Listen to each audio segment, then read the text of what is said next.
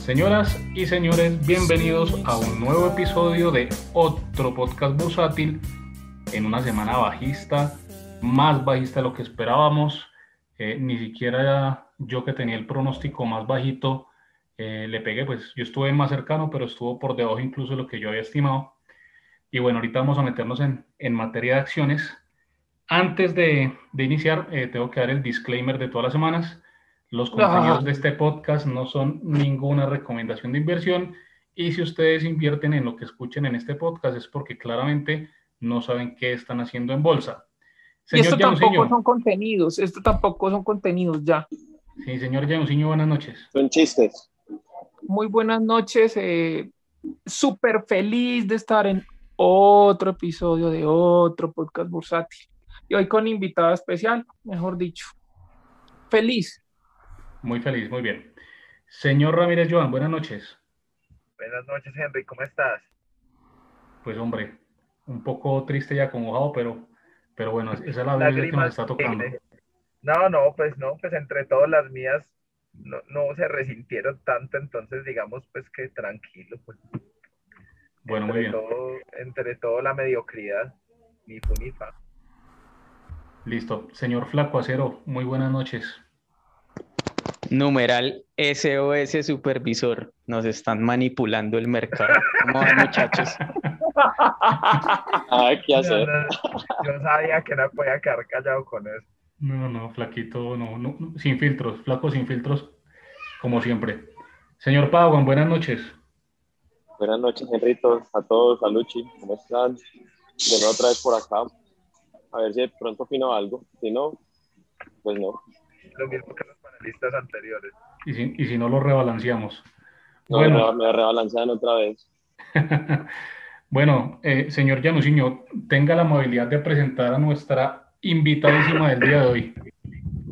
Bueno, mm, es un gusto para nosotros en otro podcast bursátil presentar a Luz Estela Botero, trader muy conocida, en, incluso en los espacios de Twitter, eh, muy conocedora del tema económico y de bolsa, sobre todo del tema de renta fija. Está con nosotros Luchi. Bueno, hola, hola a todos, qué rico estar con ustedes. Por fin pudimos eh, eh, reunirnos a hablar del tema que nos gusta, que es del mercado de capitales. Nada, pues es un placer y un honor para mí que me hayan invitado y poder compartir esta hora con ustedes, que intercambiemos todas las ideas y podemos, podamos mirar hacia adelante, hacia atrás, analizar, bueno, donde ustedes quieran ir, al rincón que ustedes quieran ir. Así que para adelante, comencemos y gracias por la invitación. gracias a ti por estar acá. Sí, muchas gracias a ti por, por aceptarla, por aceptar estar en este espacio donde charlamos y, y reímos más que, que lloramos realmente. Eh, lloramos entre semana, dilo. Sí, sí, ya este, este, espacio es para, para sacar ese estrés de la semana. Exacto. Bueno, eh, Luchi, eh, nosotros pues eh, hemos escuchado muchas cosas de, de lo que tú haces. Eh, yo, yo, vi también el live que hiciste con Alex, saludos a Alex de Inversia, eh, donde pues hablaste muchas cosas de... No, no, no nombre a Alex, no nombre a Alex que, que todavía está acumulando. Se va a ir el año acumulando. Bueno, saludos a, mi, a nuestro amigo Alex. Y en, el, en, ese, en, ese, live tú dijiste, bueno, que vives en Estados Unidos hace rato. sí, hace cinco años. Sí, hace ratico. Entonces, eh, ¿cómo se ve Colombia desde allá? ¿Cómo es todo el comportamiento de la economía colombiana comparado con, con el resto de Latinoamérica? Eh, nosotros aquí estuvimos hace unos días también con, hace unos episodios con, con, con Laura del equipo de las opinadoras, que ella vive en Chile y pues nos dio como las, las perspectivas de lo que ella veía en Chile eh, y cómo se diferenciaba con Colombia, pero tú tienes una visión más integral. ¿Cómo ves esa economía colombiana? eh, que nos está afectando pues muchísimo porque los, los inversores extranjeros están súper apáticos con la renta variable colombiana. Sí, pero no con la renta fija. A ver, eh, he tenido la oportunidad de, de, estar en reuniones con algunos bancos y leer los reportes de algunos bancos sobre Colombia. Entonces se separa como en varias partes. Primero es que el gobierno eh, tiene credibilidad, eh, las políticas públicas, tienen credibilidad. La reforma que se retiró tenía credibilidad. La reforma que van a sacar tiene credibilidad. Eh, confían en el manejo responsable que le dé el gobierno al, al extraendeudamiento. Tienen realmente ven unas instituciones fuertes, una democracia, un banco central independiente, una política ortodoxa. Una vez dicho esto, también ven un riesgo político que ellos piensan o no lo ven como los colombianos no lo vemos tan grande, que es el riesgo político de las elecciones del 2022, pero ellos sí lo ven. Dentro de ese riesgo político, ese riesgo político ellos ven que se empieza a materializar desde ya y lo ven como falta de gobernabilidad por la oposición tan fuerte que tienen, entonces están atentos a eso. Sin embargo, ven cómo en la última reforma se pudieron lograr grandes consensos, o sea que políticamente después de lo de las protestas han podido maniobrar bien y digamos que hasta el 2022 ellos tienen confianza ven, nos ven, ahora, eso es internamente, comparado con los demás, pues nos ven mucho mejor por los procesos que llevan en Chile, Argentina, Venezuela, Perú, México, o sea, Centroamérica, pues obviamente eh, es, débil en crecimiento, no, es, no son países comparables con Colombia, los pequeños. Entonces, somos como, como, una, como una pequeña reina dentro del barrio. Ahora, Brasil, pues Brasil tampoco es tan directamente comparable con Colombia, nos comparan más con México, Perú y Chile. Entonces, eh, eh, nos ven estables, nos ven con confianza en las instituciones, eh, confían mucho en el Banco de la República y las medidas ortodoxas, confían mucho en este gobierno, pero ven un riesgo político no tan grande como lo vemos nosotros, pero piensan que parte de ese riesgo político está presente en la oposición desde ya. así nos ven realmente. Eso es sin hablar de las calificadoras, que eso pues es, eh, podemos también tocar ese tema si quieren. Dale, eh, Joan. Eh, Luchi, eh, tu especialidad es renta fija, ¿cierto? Si no estoy mal. deuda, renta fija, deuda pública, sí. ¿Cómo es los bonos de Colombia? ¿Cómo es pues al gobierno como emisor, como pagador? Pues porque siempre hemos tenido, a pesar pues de la baja, mi opinión es que siempre Colombia ha sido un buen pagador. ¿Cómo es la perspectiva desde afuera con respecto a los títulos de Colombia en este momento debido a esa baja de calificación? Bueno, eh, yo creo que la baja de calificación ya está eh, insertada en el precio. Tenemos unos bonos de corto plazo, los del 2022 están rentando cerca del 230, 240 y los del, del 2050 al 805. Es una curva que pues, históricamente es empinada tenemos tasas eh, semejantes a, países que han perdido el grado de inversión. Entonces, eh, pero sin embargo, tasas demasiado rentables también para los indicadores macroeconómicos que tenemos. Entonces, lo que, lo que se ve desde afuera es un país que si bien perdió el grado de inversión y ya está castigado en precio vía tasa, también es una tasa demasiado alta, un precio demasiado bajo para los mismos indicadores macroeconómicos, pero sobre todo para una política económica súper ortodoxa hasta el día de hoy. Entonces, ¿qué hemos visto? Hemos visto la entrada de casi 9 billones desde el mes de marzo hasta hoy en bonos de deuda pública de fondos de capital extranjero. Ahora, eh, esa entrada no se ha visto en mayores valorizaciones en precio. ¿Qué puede deducir uno de ahí? Pues es un mercado de oferta y demanda. O sea, claramente la oferta ha sido mayor a la demanda, que la demanda interna de los fondos de pensiones, bancos, fiduciarias, más esos 9 billones que han entrado desde, realmente son 11 desde enero. Lo que pasa es que ellos los dos primeros meses vendieron un poco. En neto van 9 billones, pero van 11 billones desde marzo. Y no ha habido mayores valorizaciones en los bonos. Entonces tenemos un mercado que por las necesidades de financiamiento por la pandemia, eh, el, gobierno ha sobreemitido, entonces ha, ha, satisfecho todas las necesidades de demanda, incluyendo esos 9 billones. Les voy a poner un ejemplo. La última semana entró casi un billón del fondo Templeton a Colombia a comprar bonos de renta fija. Y los bonos no se valorizaron. Hubo unas valorizaciones puntuales dentro de la curva, pero direccionales, pero en general la curva no bajó.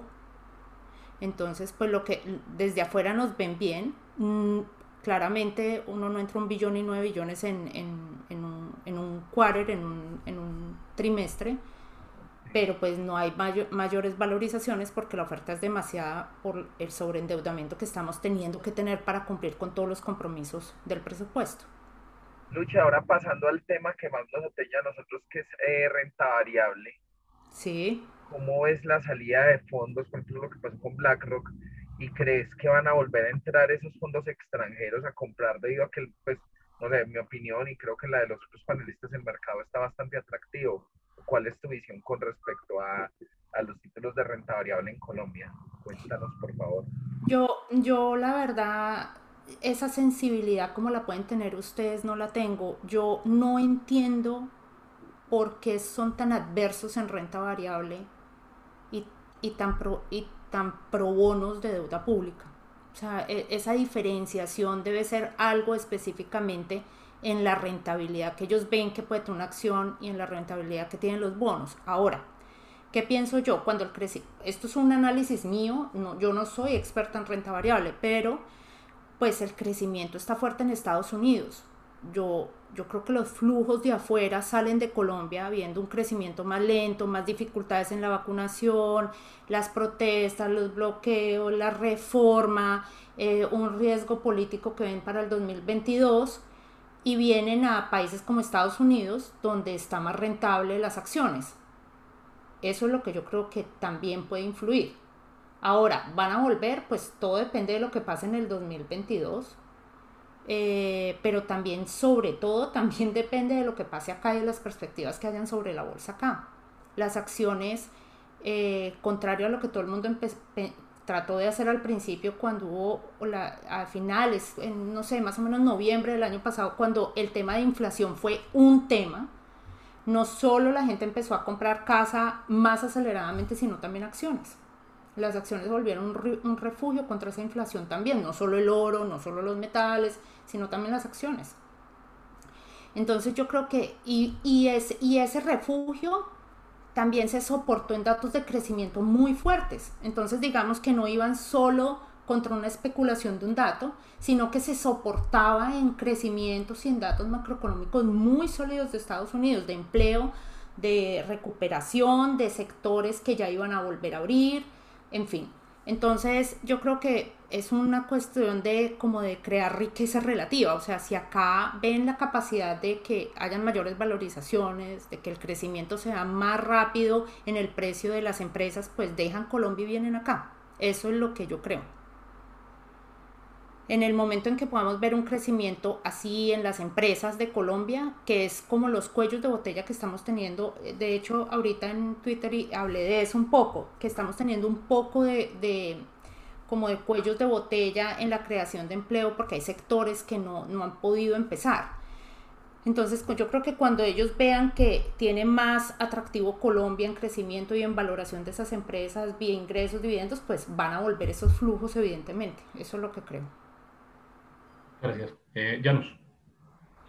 Bueno, eh, yo quería hacerte unas preguntas, Luchi, y es más como a nosotros pues también nos escuchan personas que, que saben, que conocen mucho el mercado como otras personas que tal vez están empezando.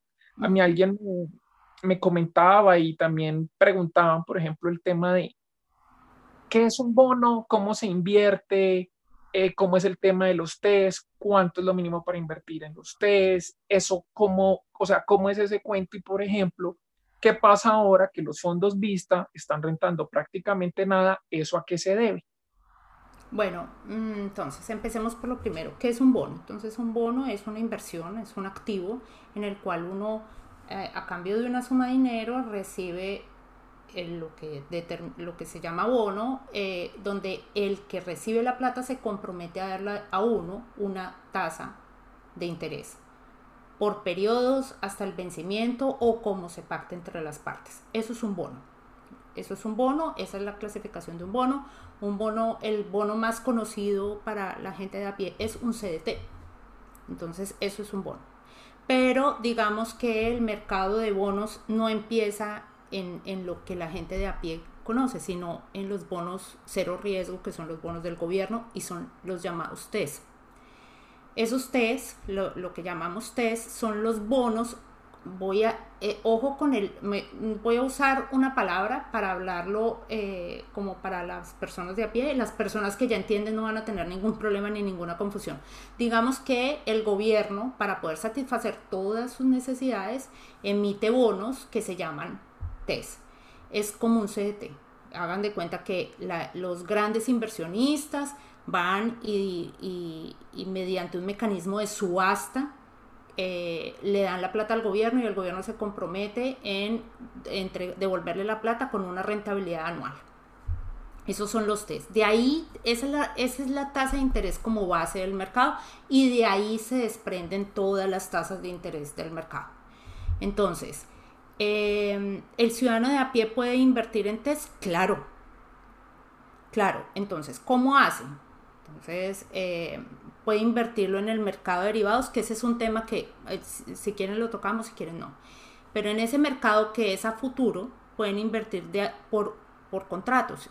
Inclusive cada contrato es de 250 millones. O el, mecanismo más conocido para cualquier ciudadano de a pie, porque los el, el, mercado de derivados al que acabo de hablar tiene ciertas condiciones, ciertos requisitos, en fin. Pero para el ciudadano de a pie, claro que puede invertir en esos bonos esos bonos, eh, los puestos de bolsa tienen fondos, eh, solamente esos bonos, hay de corto plazo, hay de mediano plazo, hay de largo plazo. Em, en, los, en las fiduciarias también tienen eh, fondos dedicados solo a deuda pública. Entonces, qué, pena, qué, pena, interrumpirte ahí. Yo, he negociado después pues, ahí en derivados. Sí. hace rato no lo hago, pues le jugaba ahí a las tasas, iba bien. Pues se hacía unos, unos pesitos ahí de más. Eh, ¿Cuánto es la garantía por contrato en este momento? ¿Tienes alguna idea? Es del, mm, realmente es depende del plazo, pero las garantías pueden ir más o menos desde los 6 millones hasta los 20 y pico millones de pesos de plazos más largos, porque depende pues de, de la, del, del, cálculo que hace la bolsa, la bolsa de la máxima pérdida esperada. Entonces, para los papeles de más corto plazo, yo creo que lo, realmente bueno, si quieren les cuento cómo lo hago yo. Entonces eso es lo que yo hago día a día. Yo opero eh, futuros de deuda pública. Eh, pero pues yo tengo una plata eh, dispuesta para garantías en donde el puesto de bolsa con el que yo trabajo, no, no vamos a decir nombres, si yo compro tres contratos, un contrato, cuatro contratos, diez contratos, coge la plata de que le exige la cámara de compensación, la pasa a la bolsa de esa cámara de compensación y y esa plata va a estar ahí hasta que yo liquide la posición y esa plata es la que respalda las posibles pérdidas que yo pueda tener. Entonces, eh, los papeles cortos pueden estar, inclusive las garantías por debajo de 10 millones de pesos por, por cuatro contratos. O sea, realmente son bajas. Eh, cuando yo empecé a hacer cuentas de margen, eh, por cada cuatro contratos se exigían más o menos 65 millones de garantías. Cuando se desarrolló el mercado de derivados, eh, como las garantías se calculan por el 12%, bueno, lo que todos sabemos ya y por el plazo, entonces, porque hay una, una menor pérdida en un papel de dos años, es una menor pérdida en un papel de cuatro, es una mayor pérdida en un bono del 2050. Entonces, depende del plazo, se calcula la garantía. Gracias, Lucha. En conclusión, señores, no hay excusa para los que no quieran invertir en, para no invertir en renta fija. O sea, un inversionista promedio podría hacerlo tranquilamente. Exacto. El conocimiento y porque como hay varios perfiles pues de inversor, no, y la gente, por ejemplo, puede eh, tener, eh, especular o tener inversiones en, corto plazo, o sea, no tiene que tenerlo en un bono del 2050 donde las garantías pues son mucho más grandes, puede hacerlo. Igual no se puede en cualquier bono tampoco, ¿no? Eh, las, uno puede especular o tener futuros en, en, en los bonos que son de cotización obligatoria. Y esto es para poder para poder garantizar la liquidez en caso de que se tenga que liquidar la posición. Entonces son ciertos bonos los que están eh, em, autorizados para operar, para las cuentas de margen, y son aquellos que están en, en cotización obligatoria por el esquema de creadores de mercado. Hay algo que la gente no sabe y que me gustaría que aclararas, es que realmente rentabilidad no hay nada, porque el bono hasta su madurez varía el precio, o sea, varía precio, varía tasa. Ah, bueno. ¿Podrías, podrías desmenuzarlo un poquito para, para los inversionistas que no tienen mucha experticia en el tema? Claro, entonces hay dos cosas que son diferentes en un bono. Entonces, en un bono es, hay una diferencia entre lo que es la tasa de interés y otra cosa lo que es latir a lo que uno lo compra. Entonces, eh, supongamos, eh, yo voy a comprar un bono del 2027 eh, al 6,40 con la tasa nominal del 6%. Una cosa es la tasa nominal, que es el cupón, es exactamente el cupón, que es lo que va a pagar ese bono cada año. O sea, si uno compra mil millones, te va a pagar el 6% cada año, ¿cierto? Y en el vencimiento te va a pagar, en el 2027 te va a pagar mil más el 7%, mil millones más 7%. Eso es eso es la tasa de interés o el cupón de ese eh, bono de renta fija. Sin embargo, cuando uno compra el bono, uno puede comprarlo por debajo de su valor o por encima de su valor. Cuando uno lo compra por debajo de su valor, lo compra a una rentabilidad mayor. Entonces, supongamos que yo lo voy a comprar a ciento, no sé, me voy a inventar porque no tengo la calculadora financiera acá, a 110, eso es una tasa del 5%. No, no estoy dando números exactos porque no tengo la calculadora acá. Si yo luego cuando pasa el tiempo necesito esa liquidez y lo voy a liquidar, pero el precio de ese bono cuando yo lo compré era 110, pero ahora el precio de ese bono ya no es 110, es 95. Entonces eso es una rentabilidad para el que lo compre del 8% estoy inventando, no sé si es exactamente esa rentabilidad. ¿Por qué? Porque yo perdí de 110, yo lo compré a 110 de precio, es como una casa, como un carro, como hagan de cuenta que es lo, que es lo mismo que cualquier activo. Yo lo compré a 110 de precio y lo vendí a 95, entonces yo perdí 15% del, bueno, no era el 15%, pero perdí 15 del precio al que lo compré y eso se ve reflejado en la TIR del bono. Entonces el que lo compró lo compró realmente más barato de lo que yo lo compré, o sea que él va a recibir, o sea, él va a recibir al fin, supongamos esa persona se queda con ese bono hasta el final. El día que le paguen los mil más el 6 o el 7 de cupón, va, va a recibir esos mil y esos 6, pero él no giró mil, él giró 90, 950 millones. Entonces él realmente se va a ganar del 950 a mil y luego se va a ganar el cupón también, que es el 7%. Entonces, en, es diferente el cupón a la tasa a la que uno lo compra, porque la tasa a la que uno lo compra es inversamente proporcional al precio que uno lo compra. Es, es algo que es complicado en un podcast, sobre todo para, pues, para la gente de a pie, pero espero haberme hecho entender bien. Sí, muy bien, muy ilustrativo. Eh, Flaco.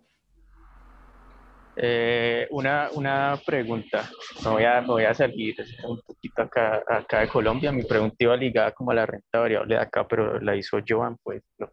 Pero entonces, ven, yo, no soy experto en renta fija, ayúdanos un poquito a, hablar sobre los tesoros de 10 años, ¿Qué, qué, qué se ve macroeconómicamente con los tesoros y un poquito qué ha pasado este año que, que, ha sido bien interesante, que digamos que el primer semestre llegaron hasta casi 1,8. 1,77, sí. Uno, sí, y el, y el último mes de pronto estaban en 1,5 y pa, se fueron hasta 1,120 y hoy están en 1,2.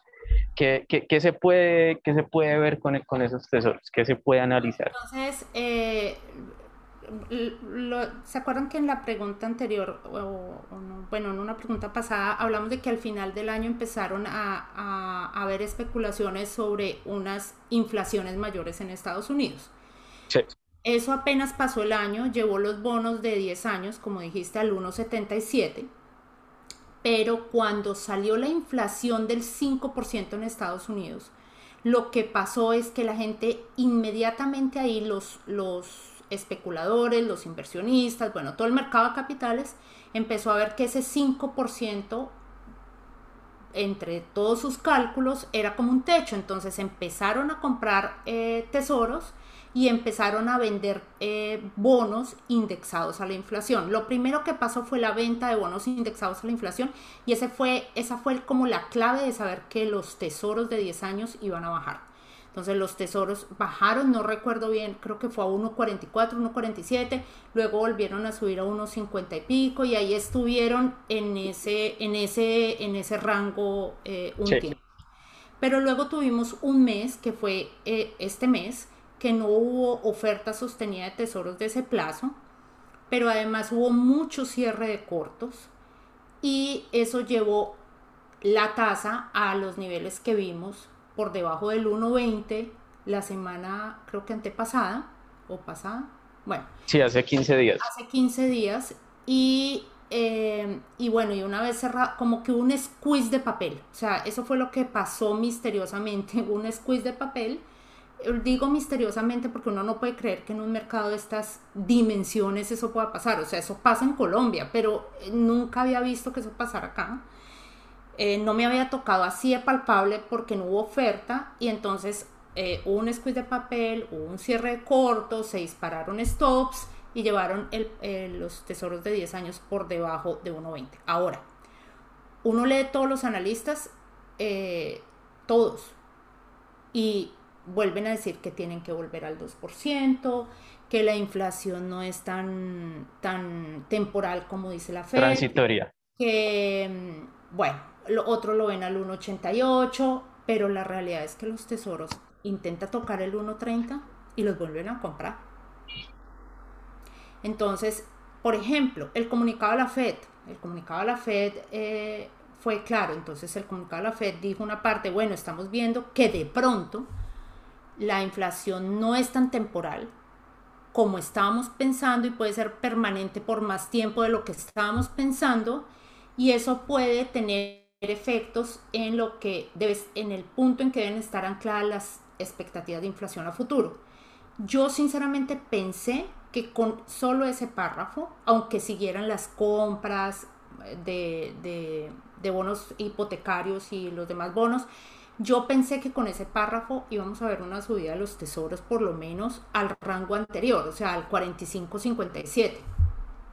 No. Hoy, hoy hay que, que, Qué pena te interrumpí.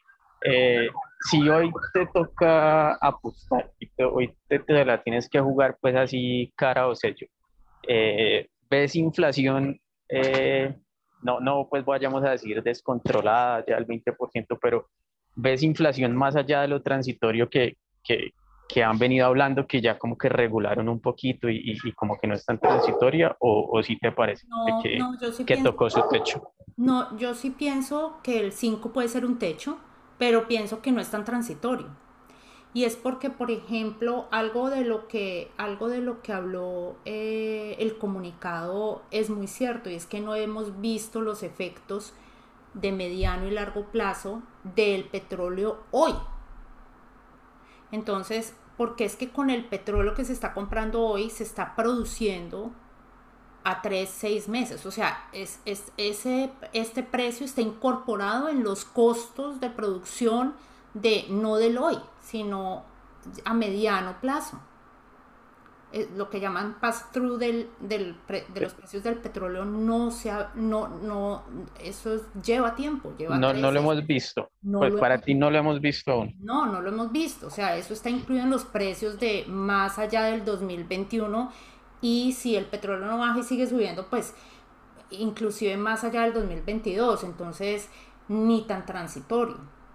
O sea, preguntó algo más. Eh, el, ayer o, antier, bueno, cuando salió lo de la FED, tú decías eh, como, ah, ahora sí veo, más, empezaron a hablar de, de tapering, no sé qué y alguien te decía, no, eh, no están hablando de tapering. ¿Cómo, cómo, cómo, ves el rollo? ¿Sí te parece que, que, se están acercando? claro, claro, yo sí creo, eh, eh, porque el, el, la FED es muy sabia, entonces la FED te da claves. hubo cambios en el comunicado.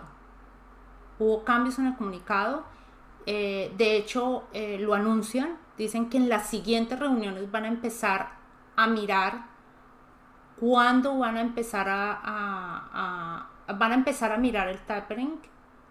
Mm, y dicen, obviamente, ese horario o ese schedule dependerá del data que viene, de los datos económicos que vienen. Pues claro, obviamente tienen que decir eso, pero nunca habían dicho que en las siguientes reuniones iban a empezar a mirar eso. Luchi, entonces eh, vos ves como el tema más hawkish, ok. En este punto, sí. y no creo, ojo con esto, no creo que la Fed vaya a correr. Pero digamos que antes era algo que no estaba cerca. Eso, eso, eso, eso como que es verdad y yo lo, como que lo percibo también un poquito. Y, y yo creo que ahora es algo, digamos, los voy a poner así, es como que la FED se ponía en el camino y miraba hacia el frente y no veía nada, todo liso, la carretera despejada. El comunicado ayer es, me paro en la carretera y por allá ya lo veo yo ya lo veo y vamos a tener que sentarnos en todas las reuniones futuras a discutir cuál es el mejor momento de hacerlo. Ahora, afán no tienen. ¿Por qué no tienen? Porque pues eh, para la Fed es importantísimo el nivel de empleo y pues el desempleo todavía está muy alto, no estamos ah, en condiciones óptimas porque hay muchas, muchos sectores que no están al 100% de su capacidad aún en Estados Unidos voy, a, voy, a qué, pena. voy a tirar un dato y después te hago una pregunta más y, no quiero más, que, me puse cansón. El dato es que hoy dos miembros del Banco de la República votaron por subir tasas, entonces ya no, ya no es unánime el mantener tasas. Y la pregunta es, eh, ven, cada vez que dicen subir tasas en Estados Unidos, dicen, no, es que si suben tasas, eh, revientan la deuda de las empresas, no sé qué. Hoy la tasa está en 0,25. Una subida de la, de la tasa a 0,75 o a 1 sí tiene la capacidad de reventarnos la economía y volvernos todo nada. ¿Reventar a quién? ¿A las empresas? A las, sí, a las empresas. O sea, es que como que dicen, no, es que si la Fed sube la tasa, eh, se revienta todo, se revienta la economía, se revientan las empresas, se quiebran. No, yo no lo veo así. Eh, donde fuera así sería eh, el infinito de la tasa al cero de Estados Unidos para toda la vida. O sea, eso no es así. Lo que sí tiene que tener la Fed es eh, mucho cuidado en no cerrar la llave con, y eso es mediante liquidez transitoria. O sea, tiene que hacerlo suavemente la transición hasta que todas las piezas vuelvan a encajar con la misma liquidez, con, la, con menor liquidez. No es tanto la tasa, sino la cantidad de liquidez. Porque pues la rentabilidad, la tasa va a ser, la tasa la van a poder llevar, cada empresa depende de su rentabilidad. Pero realmente lo que va a ahogar el sistema y si va a hacer, subir las tasas es un cambio en la liquidez que no esté bien aceitado por parte de la Fed al sistema. Eso es como yo lo veo. Luchi, vos ves que, la, eh, que si tú crees que el manejo de, la Fed ha sido un manejo responsable en cuanto a tasas o ha sido demasiado dovish y podría provocar eh, un crack tipo, no tipo 29, pero tal vez pues como una crisis tipo 2000, tipo 2006 en las acciones estadounidenses. Bueno, yo, yo lo que creo es que em, mi view de mi bioeconómico es súper ortodoxo. Habiendo dicho esto y haciendo esa claridad, eh, pienso que la Fed va un paso más allá del que se necesita. Ahora, ellos son los que tienen no sé cuántos matemáticos, economistas y actuarios sentados allá a ver cuál es el momento exacto. No soy yo la que hago esos cálculos.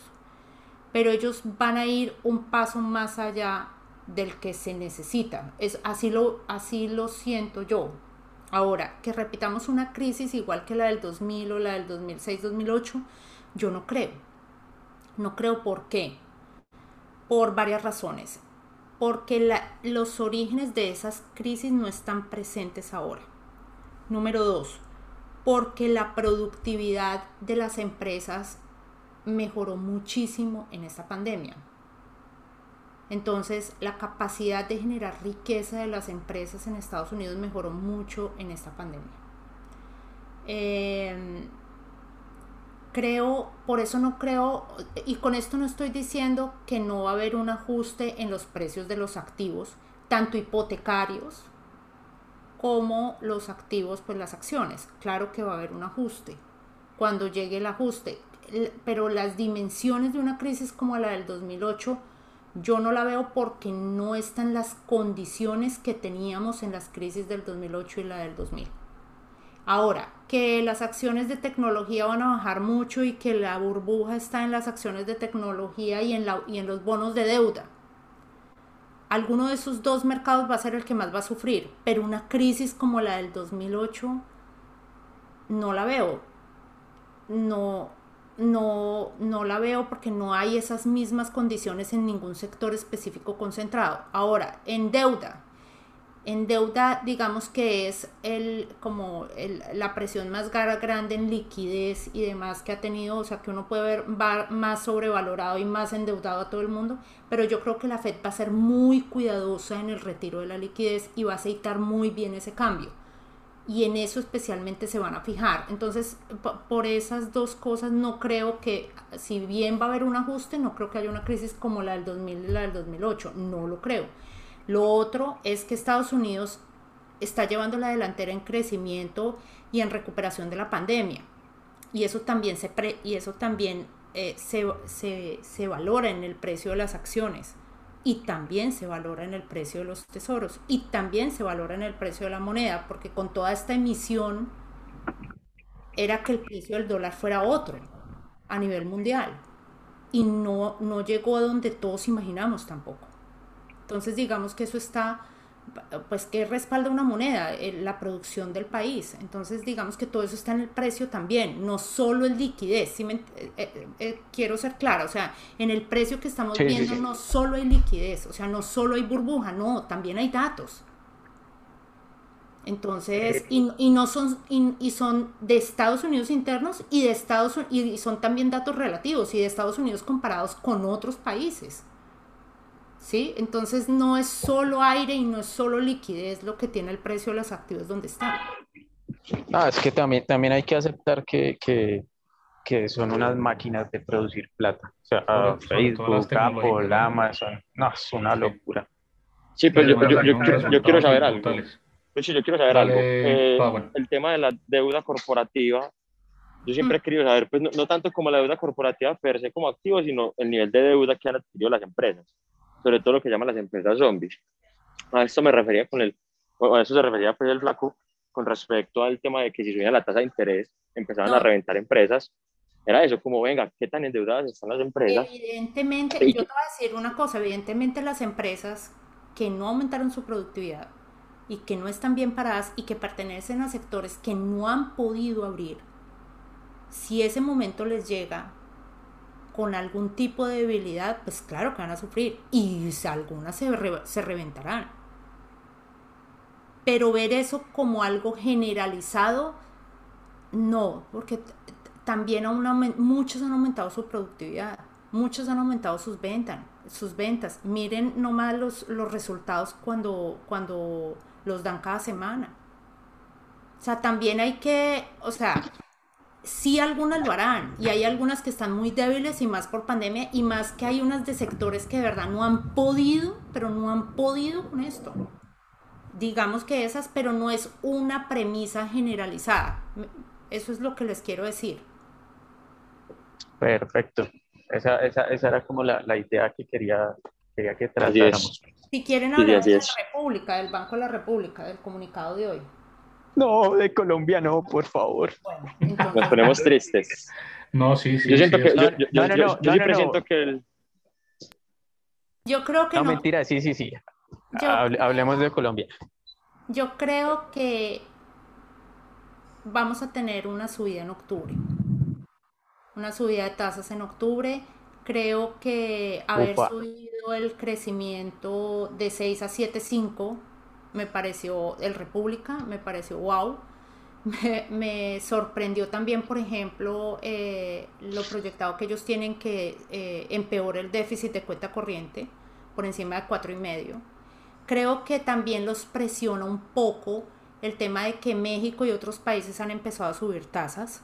En, eh, ¿Los presiona en qué sentido? Eso es cierto. Los presiona Sobre todo Brasil, ¿no? Y México. Es que, o sea, eh, eh, es, porque siempre se hacen muchos, por ejemplo, los fondos siempre nos comparan con México a la hora de invertir. Y no nos podemos decir mentira, pero el, el flujo offshore está financiando gran parte de la deuda que financia el gasto social de todo este terror que se llama COVID-19. Y, y, yo sí creo que el Banco de la República, y en, en, este comunicado no, y en el pasado tampoco, pero en los comunicados del año pasado no había uno en que no mencionaran como la responsabilidad del banco dentro de la financiación del, de la deuda en tasas. Entonces, yo sí creo que ellos se ven eh, presionados Creo que ellos han visto que la economía, la economía ha respondido mejor de lo que ellos pensaban. La economía, ojo, no el empleo, pero la economía sí ha, ha, respondido mejor. Pienso que ellos ya vieron lo mismo de la Fed, que de pronto la, la inflación, aunque debería ser transitoria y la base estadística y todo, todo lo que se dice, pero de pronto no es tan transitoria y que eso puede, desan o sea, puede quitar dañar las expectativas de inflación a futuro, que es realmente en lo que ellos se basan para subir la tasa. Todas esas palabras que usaron hoy me deja ver que por lo menos va a haber una subida este año. Y yo pensaría que es en la próxima en la próxima reunión, sí, solo sí, no hay otro bloqueo, porque si hay otro mes de bloqueo, olvídense que van a subir la tasa. Pero... para, ir, para ir concluyendo y dándote las gracias, siempre hay dos preguntas obligadas. Una la hace Llanos y la otra la hago yo. Qué miedo. Eh, arranque usted, Joan. Bueno, empiezo yo. ¿Cuál ha sido para vos tu mayor fracaso y tu mayor éxito en el mercado de valores? Tuyo. Como, ah, esta fue mi mayor embarrada y este fue mi mayor éxito. Y ya después sigue Llanos. Y gracias por tu tiempo. Excelentes tus aportes. Mi mayor mi mayor fracaso o mi mayor embarrada. Mm, digamos que he tenido las dos, porque embarrada y fracaso em, eh, son diferentes. Mi mayor embarrada fue recién entrada a trabajar, em, que me llamó un corredor con mucha experiencia y yo era muy junior. Eso fue en el año 98 con tasas al 50% de interés. Y, Santo Dios. y yo negocié no, es que no me acuerdo, algo así como banco, un CDT banco cafetero y era un bancafé, o sea, dos bancos súper parecidos en nombre, con, pero las tasas eran diferentes. Entonces yo vendí a una tasa súper alta, algo que se negocia a una tasa mucho más bajita, yo vendí como al 50% de tasa, un bono que realmente se, se vendía o al revés, bueno, no me acuerdo. El caso es que cuando en esa época el CDT se endosaba y era físico, y cuando le llega a ese corredor el CDT, dice, qué pena contigo, pero este no es el CDT, yo te compré otra cosa. Obviamente fue el de mala clase porque él sí sabía en el momento que yo le estaba dando la tasa que no correspondía al CDT que le estaba vendiendo y yo llevaba, no les puedo mentir, tres meses trabajando y él la forma de subsanar la operación fue que cobró una cantidad de plata que ni me acuerdo, pero yo dije, me echaron. Y hasta acá llegué yo en el mercado público de valores y a la empresa en donde yo trabajaba, que era una aseguradora, tocó la tesorería pagar eso para poder sanear y cumplir la operación. Digamos que ese ha sido mi mayor embarrada porque les digo que fue, mejor dicho, como el 30% del valor del CDT tocó pagar cuando éramos nosotros los vendedores. Dios santo. Si, encontramos a ese man, lo pelamos. No, no. Hoy, ya, ya es, después de muchos años, porque el hermano es muy amigo mío, después de muchos años eh, fuimos muy amigos y pues ya nos reímos de eso. Em, mi mayor fracaso, yo les voy a contar una cosa, cuando yo empecé en una compañía de seguros, luego pasé a banco, luego pasé a un puesto de bolsa, luego me devolví a un banco eh, el más grande, el, uno de los bancos más grandes del país, y luego me fui otra vez al puesto bolsa más grande que había en esa época, y de ahí en el 2008 decidí que yo ya estaba lista y me fui a hacer cuentas de margen. Esos dos años después de la crisis del 2008, ese fue mi peor fracaso. Yo creo que yo perdí plata un mes sí, dos meses no, tres meses sí. Eso fue durísimo para mí. Entonces, cada paso que uno da, o sea, de aseguradora que uno es un inversionista, a banco que ya te toca invertir más tradear, o sea, cada paso es, es, una, fue un, probarse uno mismo, o sea, porque cada vez le toca a uno tener mayor habilidad y mayor conocimiento luego a bolsa, pero luego hacerlo con mi propia plata de manera profesional para poder vivir de eso.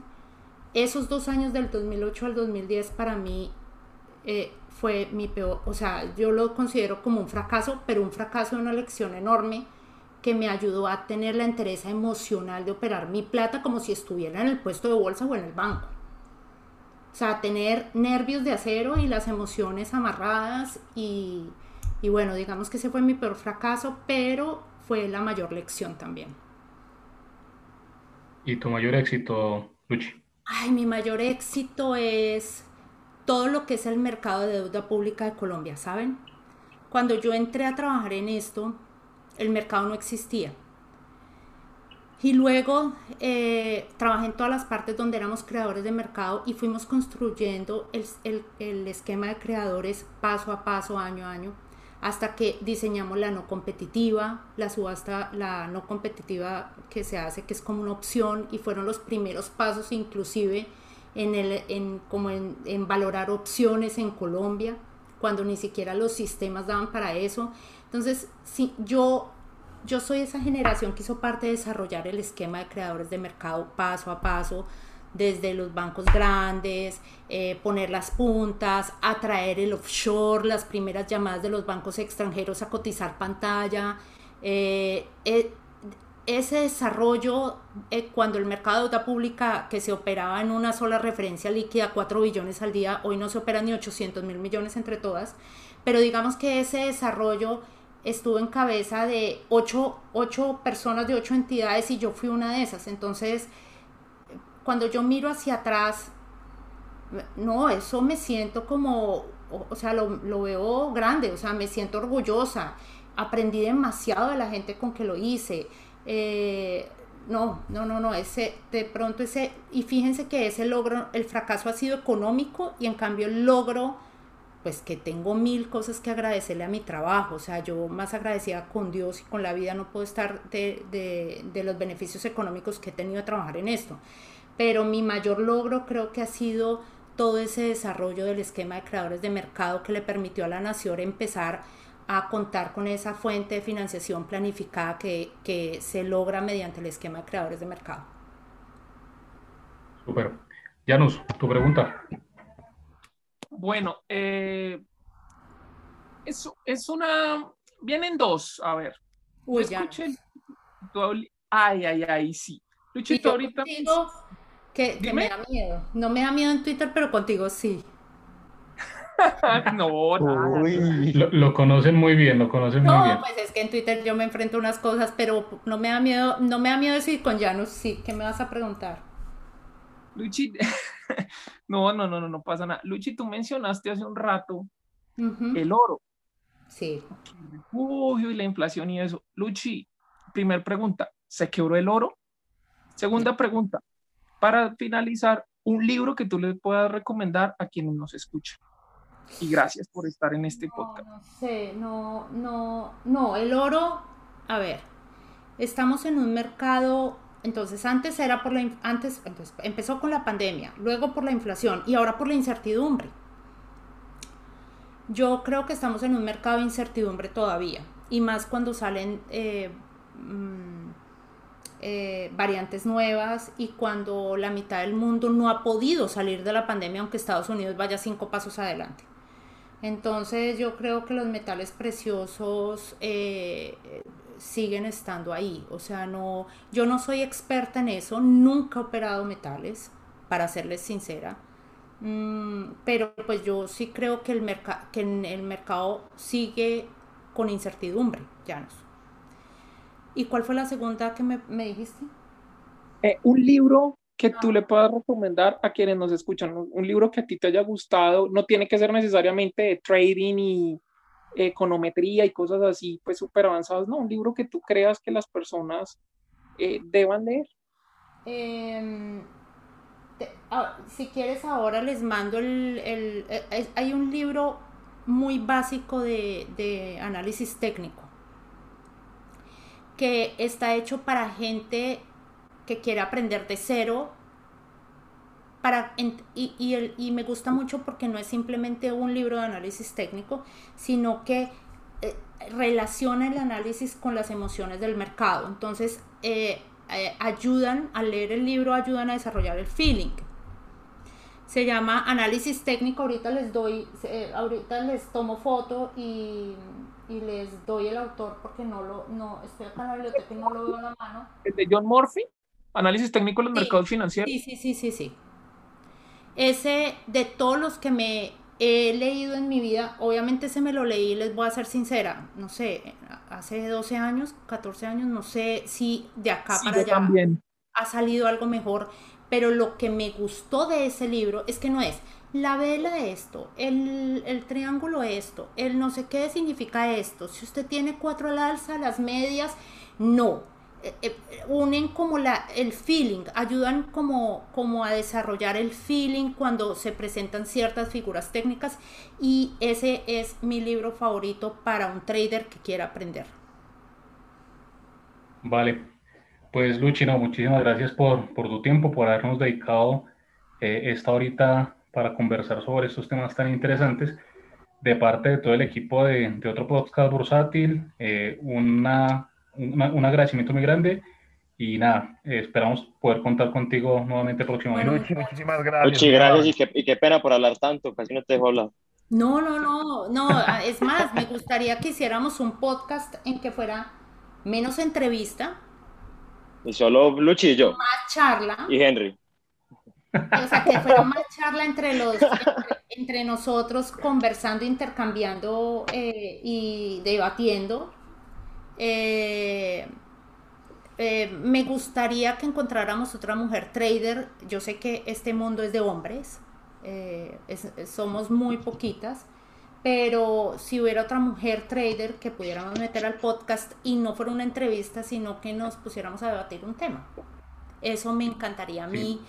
Eh, que lo hiciéramos. Para mí hablar de economía y de los mercados financieros son mi, es mi pasión. No, para mí no es trabajo, eso me relaja, es mi pasión y enseñar es mi pasión de esos temas. Entonces, si los pudiéramos hacer, hacer así en debate y con, y con otra persona que fuera un trader mujer, me encantaría. Además, para animar a las mujeres a que también hagan esto. Sí, súper buena idea. Y bueno, esperemos que, que ese mundo, ese mundo eh, de las mujeres eh, dentro, del, dentro del tema financiero y bursátil siga creciendo. Nosotros, eh, de nuestros oyentes, el 7% apenas pues son mujeres, entonces siempre hemos como... Es, mi mamá y dos tías. Mañana va a ser mi mamá y mi hermana y mi mejor amiga. Va a ser, va a ser como el 83% entonces. Pero les quería dar las gracias, me encantó, qué delicia y, este tipo de cosas también me llevan a conocer gente nueva, como, como he tenido el placer de conocerlos a ustedes, entonces les agradezco enormemente, para mí fue un honor. Vale, muchas gracias y con Lucho Botero, esto fue el primer segmento de otro podcast bursátil.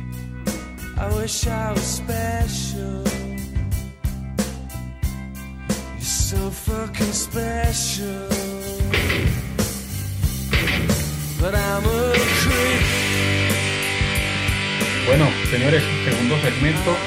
Vamos a ver esto muy, muy rápido. Eh, esta semana, pues, como lo mencioné, arrancando. No, ya hay un disclaimer. No, no, ya. Aquí no damos señales de inversión. Si usted lo hace es por cuenta suya y si está perdiendo plata, no tenemos la culpa y todo el mundo debe estar perdiendo porque todo ha caído. Gracias. No, y el Colcap cayó el 1.4%, cerró en 1236.7. Eh, yo tenía es que 1250 y el más cercano, imagínense eso. Eh, realmente yo creo que ninguno esperaba una caída como la de esta semana y principalmente jalado por, por el GEA. Ah, señores, las, los principales movers de la semana, vamos a nombrarlos muy rápidamente, eh, porque son pocos, de hecho. Eh, pero eh, el primero es la acción de éxito que cierra en 12.860 con una variación del 5.8%. Felicitaciones, señor Llanos. Felicitaciones, señor Joan Ramírez. Recuperaron parte de la caída de la semana pasada. Espera un pues. momentico. Ramírez Joan, ¿qué opinas? Semejante roca, refugio y solidez, ¿qué opinas sobre ese activo, señor Joan Ramírez?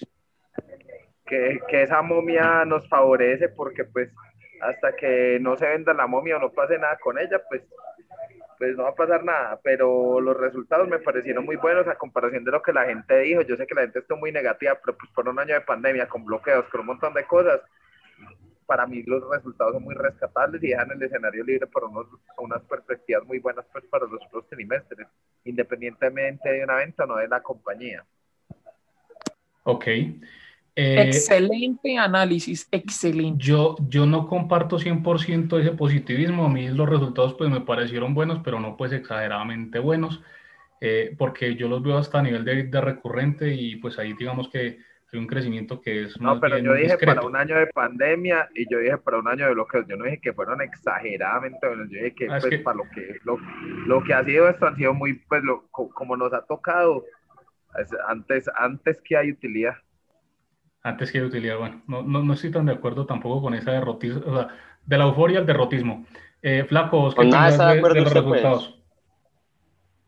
Eh, es que, es que, vea que, que eso, eso, es bien raro, ¿no? Uno como que dice, no, pues a pesar de la pandemia y tal, y, y fueron buenas y tal, pero ¿saben qué es lo más, lo más interesante? Que en estos momentos los márgenes de, del éxito están en el punto más alto de los últimos cinco años, o sea, como que, como que con pandemia o sin pandemia vienen siendo lo mismo.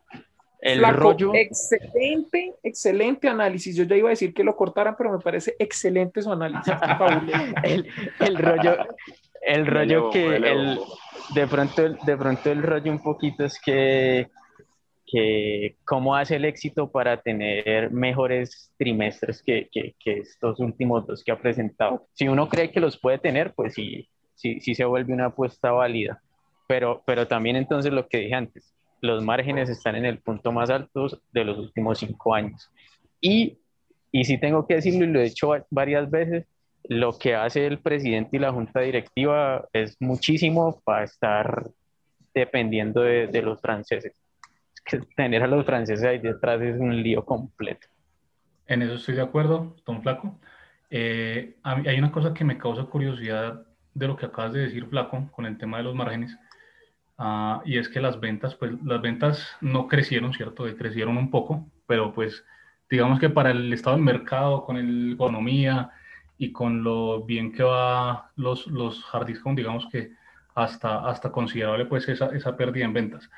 Eh, pero eh, en los gastos operativos ellos también subieron mucho.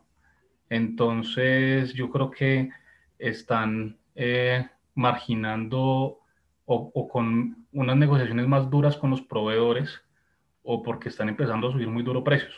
Y eso digamos que a largo plazo me, me inquieta un poquito, pero bueno. Igual, felicitaciones a, a, los que tienen éxito porque muy buena semana. Eh, la siguiente toma sí, la siguiente toma de la semana, la acción de Copetrol, que cerró en 2.633 pesos con un crecimiento del 3.2% y gracias a Ecopetrol no se descalabró más el Colca. Eh, de hecho, eh, esta semana, pues eh, Ecopetrol venía subiendo fuerte, ¿no? Se devolvió el día de hoy un poco, pero, pero ayer incluso estuvo en, un, en, los máximos de 2.665, incluso creo que alcanzó a tocar. ¿Qué opinamos de Ecopetrol, muchachos? Vengan, una pregunta. Ecopetrol cerró a 2.633 hoy, ¿no? Sí. Porque tenemos concurso y ya, ya tenemos una ganadora. Ahorita oficialmente la mencionamos acá para que quede la evidencia y después no se vayan a agarrar a pelear que no, que no sé qué, que pidan el bar y toda esa. No, no, no. Eh, ahorita lo hacemos eh, público en redes sociales y dejamos constancia. Nombre a la ganadora, pero no nombre a los otros 20 que estuvieron más cerquita. Ay, ¿no puedo nombrar a todos los que participaron? No, no. Vaya que los rapen. bueno, eh, siguiendo con las top movers, entonces Corfi Colombiana 23.200 con el 3% y sigue Cemex 3.650 con el 1.4% y Cemex también presentó resultados. Eh, la verdad, yo pensé que iba a subir más. Eh, yo veo que el mercado ya está muy apático con, con Cemex. ¿Qué opinas vos ahí, Flaco? No, ahí, ahí está el rollo de, ahí sí está el rollo de la liquidez, pues. Eh, pero entonces también eso, eso, si en algún momento los resultados son buenos, eh, pues también la van a arrastrar para arriba con, con, poco dinero, ¿no? Lo que yo sí veo es que si Cemex tiene dos semestres, como este último semestre que pasó, el ROE no va a subir más allá de 3%. Entonces, a pesar de que fueron mejores que, que, que, que el trimestre pasado y que el año pasado, todavía le falta, le falta mejorar mucho. Me puse a buscar cementeras en, en, en Yahoo Finance y, y, hay una cementera que se llama Mario Carliotti, algo así, no sé qué, tiene el ROE en 15%. Hay otra que se llama Busi Sem, y también tiene el ROE en 12%. Entonces, no es una excusa que porque es que las empresas de la BBC no son big tech, no pueden tener ROEs altos. No, si usted administra así sea una panadería, puede tener ROEs altos. Y eso es lo que tienen que hacer las empresas de la BBC.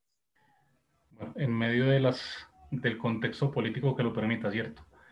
Pero eh, en, en, eso tiene mucha razón, Flaco, y fue algo que estuvimos hablando con, con el Capi. Saludos al Capi eh, Oiga, ese man va a tocar cobrarle pauta. Todos los capítulos lo mencionamos. Va a tocar que les, cobrarle algo porque.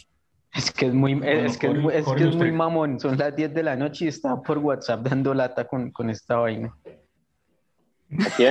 Bueno, pero, pero, una cosa que hablábamos con el Capi ah. es que eh, esta semana salieron resultados también de las principales tecnológicas en Estados Unidos y los resultados estuvieron supremamente buenos, eh, una generación de valor increíble y pues en Colombia difícil, o sea, no, no se ve tan fácil que lleguemos a esos, a esos eh, mismos indicadores y uno entiende un poco también por qué hay tanta apatía con, con el mercado, ¿no? Bueno, Juan, diga algo. Sí, Oiga, venga, gente, qué pena. No, no me van a dejar hablar, pues. Estoy mal yo de internet. Pero se queda callado. No escucha a nadie. ¿Estoy mal yo de internet o, todo el mundo se quedó callado? Todos nos quedamos callados. Yo digo que. Aló. Hola. Venga, pero ¿hasta, dónde, hasta dónde escucharon? Para no, algo, hermano. Ya voy a opinar, pero es que no me dejan hablar. puta vida. ¿Hasta dónde escucharon, muchachos? Henry, usted empezó a hablar, pero yo no sé de qué habló. Hasta ahí, no sé. Te repito, ¿qué? Toca, toca repetir lo del CAPI, que estuviste mirando que, que allá en Estados Repita Unidos... si no bala, repita si no bala, no más.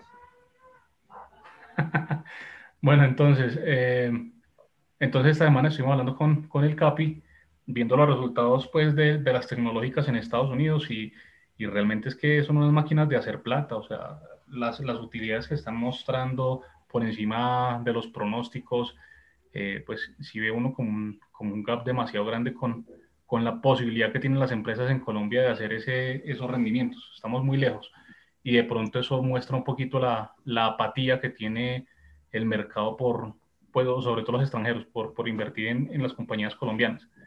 Eh, Así es. Sí, no, inclusive eh, la apatía para mí se traduce en algo que leí esta semana y es ya ni siquiera el negocio de Ecopetrol le hizo. Me parece que eso es el catalizador para mí ya se va a producir en elecciones. De cara a lo que están de cara a lo que están viviendo en Perú porque Pedro Castillo ya está empezando a hacer anuncios muy puntuales que inclusive unos ministros no recuerdo de qué eh, ya está, pues, investigaciones abiertas por lavado de activos temas de terrorismo y cosas muy complejas. Entonces ellos me imagino que los extranjeros tendrán esa tendencia a replicar lo que está pasando en el país vecino, en Colombia, porque puede pasar algo muy similar. Para mí eso es lo único que queda. Después de eso, porque también viene otra cosa, y es que yo creo que finalizando el, año va a pasar lo que pasó en el 2020, que llegan los fondos y para que la foto quede bonita, prenden un poquito las máquinas y empiezan a comprar.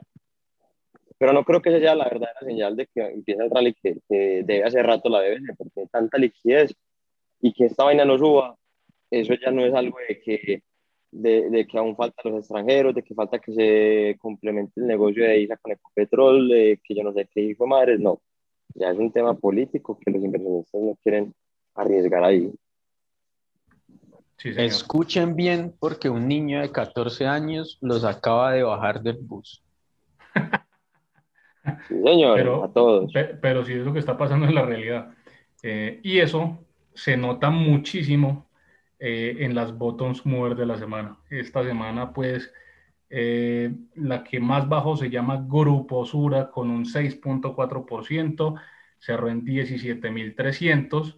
Eh, Numeral SOS, nos están manipulando la recompra de acciones. Supervisor, regulador, auxilio. Y es que si, analizamos con detalle los, como los comentarios de todos los inversionistas de Twitter, ya la gran mayoría de sus comentarios se volcan en esos temas emocionales. Y es que ya están agotados con la paciencia por el piso y es natural. Pues yo también estaría muy desesperado de ver que de tanta liquidez que hay en el mundo y que esta sea de las pocas cosas que no se alimentan de ahí. Total. Bueno, una cosa curiosa, que al flaco yo sé que le va a gustar esto. La acción de preferencial Grupo Sura eh, cayó un 3.9% a 16.820 y el spread entre las dos ya está en el mínimo de los últimos, yo qué sé, el último año, dos años. Apenas hay un 6% de diferencia entre las dos. Es una acción que generalmente eh, tiene un spread de un 15, un 20, hasta 22%. En algunas semanas vi spreads de, de este rango está en el mínimo, ya hay un 6% de diferencia, ya no tiene ninguna, ningún sentido tener la preferencial, digo yo que yo, yo tengo la preferencial, pero ya, ya por el tema de spreads eh, es más atractivo, digo yo, la, la, la, ordinaria. Flaquito, ¿qué pasó con, con los spreads? Cuéntenos usted que, que, le gusta tanto el tema de los spreads. Bueno, es lo de los spreads. ¿Querías, ¿Querías decir algo de los spreads, Flaco? Sí que se disminuyeron. Ah, este yo, yo, que soy, yo que soy tan desparchado y no tengo nada que hacer con la vida, me puse a buscar tweets y por allá me encontré tweets desde el 2012 hablando del spread de las uras y que, y que el spread se va a cerrar y no sé qué. Ahí se le cerró el spread, pero se cerró para abajo. Cuento chimbo. Yo lo que hago es comprar la más barata porque si me venden lo mismo por menor precio, pues, pues lo compro más barato, pero ponerse a jugar a los spreads y en la super liquidez de la BBC, ahí están los traders. Sí, no, ahorita lo que decía yo no, no, tiene sentido en este momento meterse en la preferencial, es mi opinión. En este, en este, momento hay que meterse en la, en la, ordinaria si es que hay alguien con, con suficiente eh, eh, arena en la cabeza para meterse a Sura, no mentiras, no es arena, pero pero hay que meterse en Sura. Venga, y, lo de Sura se explica mucho por lo que decía ahorita Padawan, el tema de Perú. Janus, ¿cómo es ese tema en Perú? Pues a ver, eh, lo que ahorita decía Padawan es muy cierto, es decir, están percibiendo mayor riesgo por los anuncios que, que hizo, que la verdad, pues son justificados, que, que la gente esté como nerviosa porque según vi yo ahí, o sea, nombró gente como, como cuestionable, ¿no? Como dudosa, que al mercado no le gustó y si hoy vemos, por ejemplo, uno de los ETFs que replica las principales acciones peruanas bajo el 7 y pico por ciento, el EPU, que no es muy líquido, o sea, no, no es que maneje el mayor volumen, pero es un reflejo del sentimiento, es un reflejo del sentimiento que están teniendo con ese país. Y bajo el 7%. Eh, Buenaventura, compañía de minas Buenaventura, una de las empresas que más miran allá y que también tiene un ADR listado en, en, en Nueva York, durante la jornada perdía más del 4%, o sea, era todo, todo, todo el mercado, lo, que oliera a Perú lo estaban vendiendo. Entonces, con esos nombramientos y con lo que está tomando el mercado, sí también uno dice, pueden estar viendo que la región tiene, tiene como ese problema, ¿no? Como esa cepa, por decirlo así. ¿Y qué pasa? que también tenemos que ver una, una cosa, son mercados emergentes, amplifican o para, para arriba o para abajo los movimientos. Mientras unos mercados eh, desarrollados suben el 3%, puede que un mercado emergente suba el 5 o el 6, o que también si uno baja el 2, el mercado emergente baja el 5 o el 10, o sea, amplifican mucho los movimientos y tienen muchísima más volatilidad por ser mercados emergentes y que también entre los emergentes hay unos que tienden a ser mucho más volátiles que otros. Y ahora no Miren, y, y, se han acordado de mí que en, en, Perú yo tengo una expectativa y es que a la larga, si es un presidente, pues ya sabemos que es de corte izquierda, pero que si empieza a hacer algo parecido a lo que hicieron en Venezuela, eventualmente veremos subir esa bolsa peruana, de ahí, pero de inflación, un millón por ciento, 300 por ciento en un día, 10 mil por ciento la llegada de una vez. Y, y, ese tipo de distorsiones es la que quiere evitar el, el extranjero como tal, porque mmm, digo un fondo de cobertura que quiera entrar vía GXG o vía eh, y Colcap, porque algunos fondos de cobertura solo se indexan y ya, que van a decir, venga, yo para qué me voy a arriesgar allá si Estados Unidos sigue haciendo máximos históricos. Todo lo que, todo lo que acaban de decir Janus y Padawan es falso. Y me van a decir mentiroso, pero lo que está pasando en Perú es que están haciendo una recompra y la están manipulando. Ah, Se lo respeta. Venga, hay una cosa más que quería decir con respecto a, Grupo Sura. Y es que aún así, aún yéndose al traste toda la operación de Perú, ¿cierto? Donde Suramericana tiene un, una, un papel importante y donde también pues tiene afectación algo eh, Sura AMG Asset Management. Eh, aún perdiéndose todo eso, eh, no hay cómo justificar esa, esa valoración que le están dando al mercado en, en términos de múltiplos de Cuetoin, o sea, ese patrimonio siguen, siguen regalándolo. Por ROE o por, otros, o por otros índices, ya uno tendría que verlo, ¿cierto? Puede que no, y fue lo que hablamos con el Flaco en, el podcast pasado, que, que, a Colombia incluso también eh, por, por eh, valor de patrimonial está muy barato, pero por, por los otros ratios no tanto. Entonces, nada, o sea, aún quebrándose Perú, toda la operación de Perú en Suramericana y en, y en Sur AM, eh, ese patrimonio sigue regalado. Bueno, señores, seguimos con... Lo que pasa, lo que pasa en Rito es que, lo que pasa ahí en Rito es que, o sea, lo que dices es verdad, pero, pero el mercado no es, no es tan racional, entonces eh, escucha lo de Perú y como que dices, no, vendo, vendo, vendo. Entonces, claro, de, de, corto plazo pasan cosas como, como la de hoy o la de esta semana pero, pero sí, claro, si uno hace una valoración juiciosa, pues, pues claramente no, no le va a dar 16 mil pesos. Ni a mí que no me gusta Sura, me da 16 mil.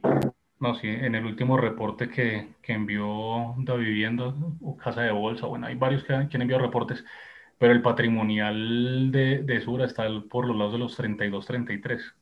Pero bueno, seguimos, seguimos con valoración ya, ya incluso por debajo de punto 4, estamos con el punto 35. Bueno, la siguiente acción, voto mover de la semana, la acción de BBC, que cayó un 5.1%, cerró en 10.500. Eh, y sigue la acción de Bancolombia, que cerró en 27.100 la ordinaria, menos 4.1%. Y esto también explica un poco la caída de Sura, ¿no? Porque acuérdense que pues Sura es dueño del 48, casi el 50% de las acciones ordinarias de Bancolombia. Entonces, bueno, ahí se explica muchas cosas. Eh, y lo que decimos, o venimos diciendo hace varios episodios, si Bancolombia no, no se pone eh, de acuerdo, si el mercado no se pone de acuerdo para invertir en Bancolombia, hacer subir Bancolombia, no hay forma de que el Colcap suba, porque Ecopetrol sigue fuerte, pero, pero Bancolombia está echando al traste todo. Eh, Janus, ¿qué opinas? Henry, lo que pasa es que, eh, a ver, de pronto en la caída de Bancolombia no tendrá que ver que la aplicación esté caída hoy. Puede que eso haya motivado ventas. que se, desconectó John justo cuando, cuando íbamos a hablar de, de Bancolombia. Qué lástima. Segundo. Espere que es que se fue a abrir un Neki. se fue a intentar hacer la transacción otra vez que ya todo el día eh, esperando hacerla y no, no ha podido. Ey, lo segundo es, muchachos, pues es que todos lo sabemos, los oyentes, y acá lo hemos dicho muchas veces, este es un mercado muy correlacionado.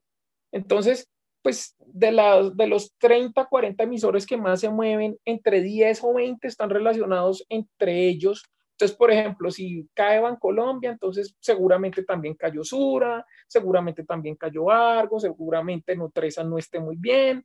Entonces, si se cae Grupo Aval, entonces de pronto también ha caído algo Bogotá, también ha caído Corfi Colombiana, o sea, están tan relacionadas que prácticamente, pues si unas caen, las demás muy probablemente también, ¿no? Y eh, ¿qué puede hacer ahí lo que decían ahorita de Ecopetrol? Sí, Ecopetrol subió, pero pues es que las demás no se han animado, Ecopetrol ha llevado el, el, precio del petróleo también, hay que esperar a ver qué pasa con, lo, con el tema de lo de ISA, pero pues eh, lo que hablábamos, ¿no? Eh, tienen que subir todas parejas porque están tan relacionadas que cómo hacen para, ¿para qué? Para no, no subir juntas.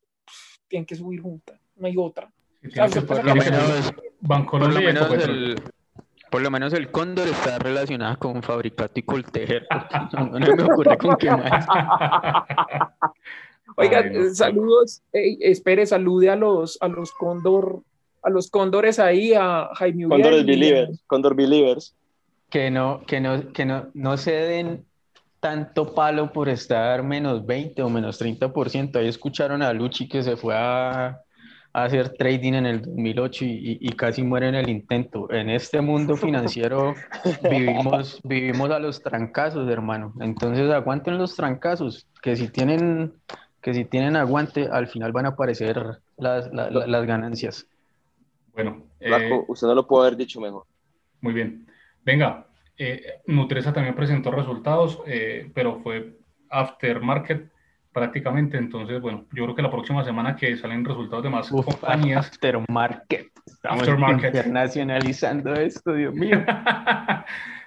salieron después del cierre del mercado para que Flaco no moleste. Y junto con los resultados que vienen la próxima semana, que venimos con tres semanas seguidas de, de resultados.